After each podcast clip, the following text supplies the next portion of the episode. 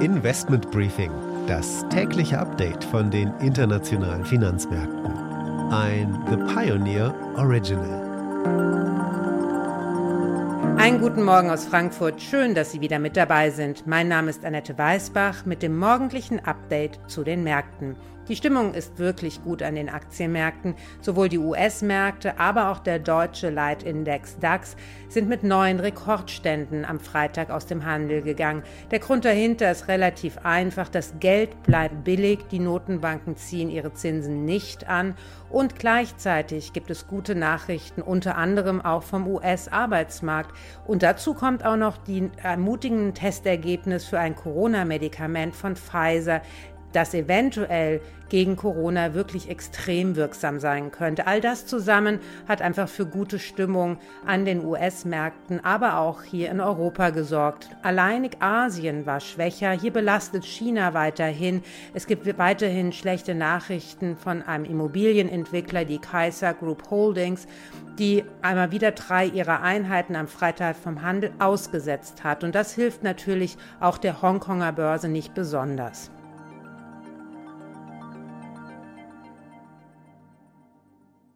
Mit diesem Rückenwind starten wir in die neue Woche. Diese Woche ist wirklich viel los. Es kommen Zahlen von DAX-Schwergewichten wie die Allianz, Siemens, aber auch von Infineon, E.ON und Adidas. Dazu kommen dann noch Konjunkturdaten, um nur einiges zu nennen. Und dazu findet dann auch noch die in Berlin ab Mittwoch die weltgrößte Venture Capital und Private Equity Messe oder Event statt. Da werde ich auch dabei sein und werde von den neuesten Trends berichten.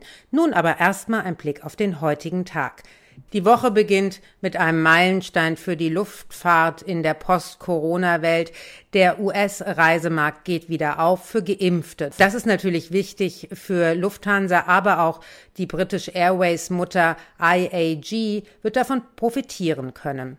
Heute gibt es dann noch Zahlen in Deutschland von Henkel und Covestro und in den USA gab es am Wochenende Neues vom Star-Investor Warren Buffett und aber auch Elon Musk hat für Furore auf Twitter gesorgt. Dazu mehr dann von unserer Kollegin Anne an der Wall Street. Danach schauen wir noch auf einen ganz anderen Markt, der aber auch bei Warren Buffett für viel Geld gesorgt hat. Und das ist Indien.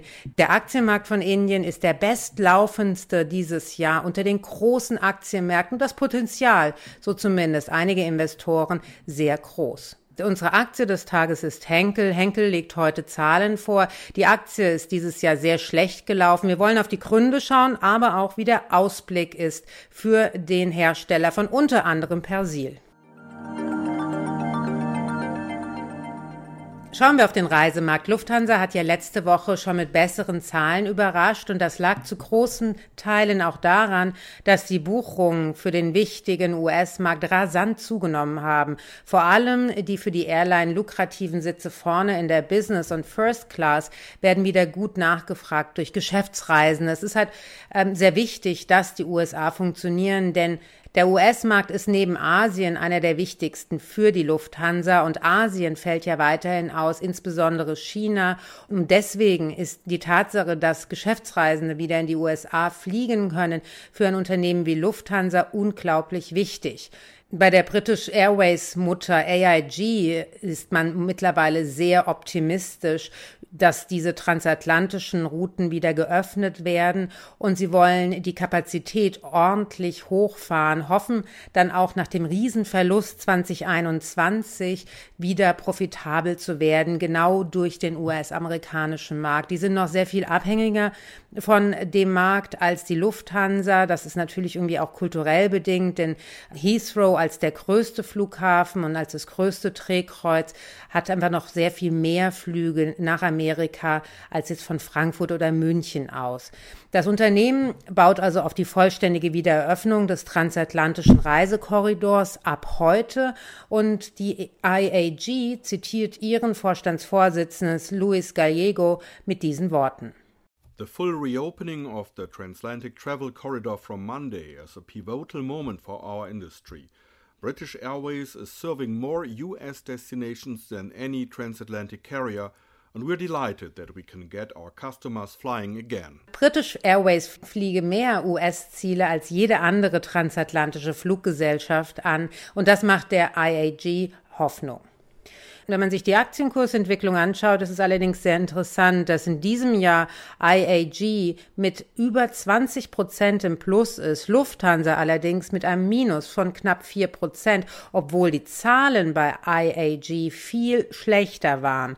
Diese Kursentwicklung liegt vor allem daran, dass die Lufthansa ihre Kapitalerhöhung dieses Jahr im Kurs mit drin haben, AIG im letzten Jahr ihre Kapitalerhöhung hatten und was sich auch noch auf den Kurs der Lufthansa negativ auswirkt, ist die Staatsbeteiligung. Die nimmt dem Unternehmen natürlich auch Möglichkeiten im Punkto Konsolidierung der Branche. Das dürfte jetzt bald vorbei sein, denn Lufthansa will sich ja trennen vom Staat, aber so kann man zumindest die unterschiedlichen Kursentwicklungen erklären.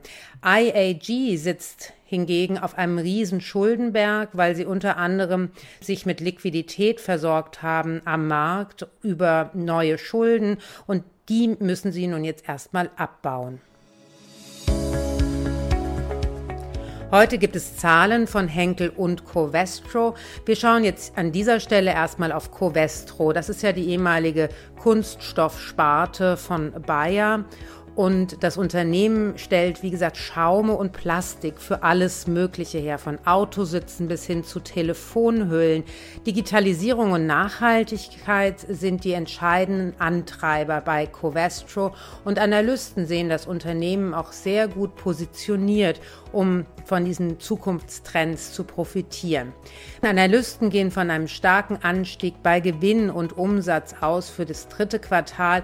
Interessant wird sein, ob Covestro weiterhin den starken Anstieg der Rohstoffpreise umgehen kann bzw. diese weiterreichen kann an die Kunden.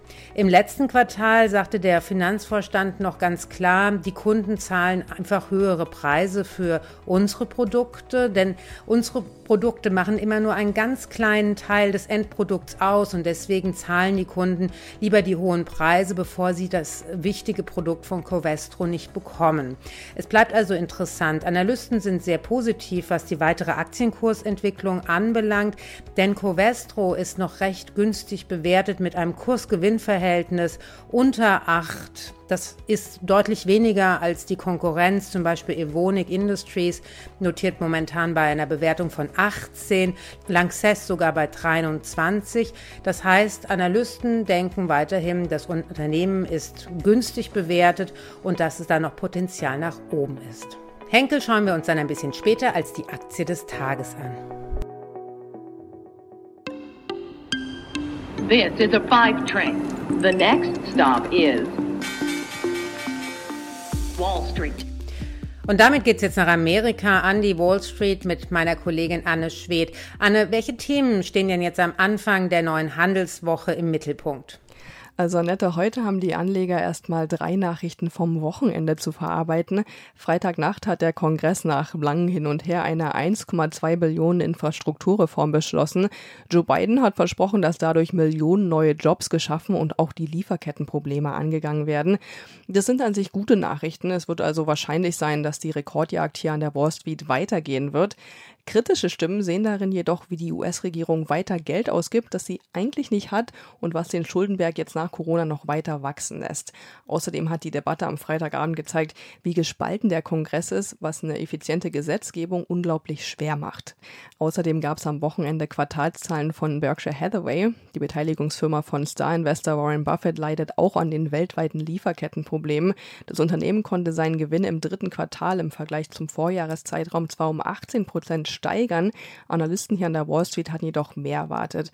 Was auch interessant ist, Berkshire Hathaway hat durch den Verkauf von Aktienpaketen ordentlich Kasse gemacht und sitzt jetzt auf so viel Barmitteln wie noch nie.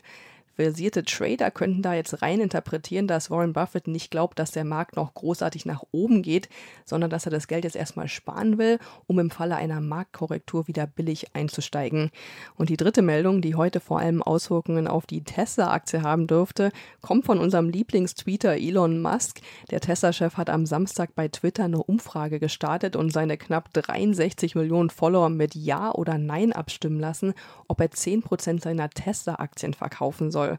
Als Begründung schrieb er, dass das ja der einzige Weg sei, dass er steuerpflichtig werden könnte und es gebe ja derzeit eine Debatte über Steuervermeidung durch nicht realisierte Gewinne. Er schrieb, dass er sich an das Ergebnis der Umfrage halten werde, egal wie sie ausgeht. Zuletzt gab es bei der Umfrage eine Tendenz zu Ja, also dass er 10% seiner Aktien verkaufen sollte. Jetzt wissen wir aber ja, dass Elon Musk dafür bekannt ist, die Märkte mit seinen Tweets zu bewegen. Wer weiß also, ob er sich wirklich an das Ergebnis der Umfrage hält und falls ja, wann er dann seine Aktien verkaufen würde. So oder so wird es die Anleger hier aufschrecken und es wird sich heute auf die Aktie von Tesla auswirken. Abgesehen von den drei News gibt es diese Woche wieder neue Quartalszahlen, unter anderem von PayPal, Coinbase, Disney und Beyond Meat. Außerdem gibt es die Daten zum Konsumerpreisindex. Wird also wieder eine spannende Woche. Vielen, vielen Dank, Anne. Und damit gehen wir weiter nach Indien, ein Markt, in dem Warren Buffett auch viel Geld verdient hat im letzten Jahr. Eigentlich fast ein bisschen überraschend. Indien hat ja dieses Jahr wirklich Schlagzeilen gemacht mit einer unglaublich schwierigen Situation, was die Corona-Infektionen in der zweiten Welle anbelangt. Aber dennoch hat der Aktienmarkt, der Leitindex Nifty 50, so heißt der Leitindex sowie der DAX für Deutschland ist das der Leitindex für Indien, ein Plus von knapp 30 Prozent hingelegt und ist damit der bestperformendste Aktienmarkt unter den großen Märkten. Und die Marktkapitalisierung in Indien ist inzwischen fast so hoch wie die der britischen Börse, nur mal um eine Relation zu bekommen. Natürlich ist es ein gigantisch großes Land und Indien wird ja oftmals auch als das neue China angesehen, denn es gibt weder große Regulierung noch große anderen Unsicherheiten. Und das Land ist gerade im Punkto Digitalisierung sehr weit fortgeschritten. Timothy Moe von Goldman Sachs hat bei CNBC vor allem einen Grund für Indiens Höhenflug genannt. Er meinte, die digitale Transformation, die in Indien stattfindet, die könnte die gesamte Marktkapitalisierung Indiens von derzeit 3,5 Billionen Dollar auf etwa 5 Billionen erhöhen in den kommenden drei bis vier Jahren. Indien würde dann vom siebtgrößten Markt weltweit zum fünftgrößten aufsteigen. Uh, so-called digital transformation that's taking place in India, and we think that could drive India's aggregate market cap from 3.5 trillion currently to about 5 trillion in, say, uh, three four years. That would make it uh, rise from the seventh largest market globally to the fifth largest. So what we're really flagging here is that uh, as exciting as China was over the last decade, when you had this new China story, which was very, very profitable and successful for investors, we could see some sort of an analog of that beginning to take place in India. And that renders us uh, quite excited about their prospects. Das Fazit des Analysten, Indien ist auf dem besten Weg, das neue China zu werden. Der Aufschwung in dem fast 1,4 Milliarden Einwohner großen Land dürfte sich laut Volkswirten auch im kommenden Jahr fortsetzen. Der Internationale Währungsfonds erwartet für das kommende Jahr eine Wachstumsrate von 8 Prozent. Und damit wäre dann Indien die am schnellsten wachsende große Volkswirtschaft der Welt, mit deutlichem Abstand zu China. Anleger in Deutschland, die an der Entwicklung des indischen Marktes teilhaben wollen, können das einfach und kostengünstig zum Beispiel mit ETFs machen.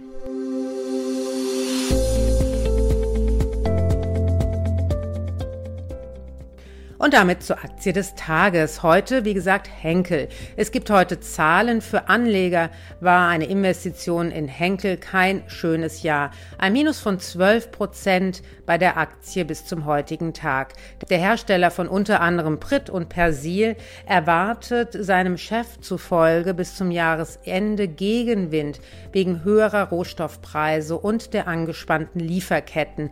Und beides werde die Wirtschaft im Weiteren erheblich erheblich belasten, hat er im August diesen Jahres gesagt. Es wird heute also spannend werden, ob es dazu ein Update gibt und ob es vielleicht ein paar positivere Worte des Vorstandsvorsitzenden gibt zum Ausblick für das Geschäft von Henkel. Es lief in der Vergangenheit vor allem rund im Klebstoffgeschäft. In den USA gibt es ein paar Probleme. Da hat sich Goldman Sachs im September auch negativ zur Aktie geäußert. Man sieht da Profitabilitätsprobleme. Ob das gelöst wird, werden wir vielleicht heute von Henkel hören. Die Analysten sind auch verhalten. Es gibt 26 Analysten, die das Unternehmen sozusagen covern oder folgen und bewerten. Acht raten zu kaufen, 15 zu halten und drei zum Verkaufen.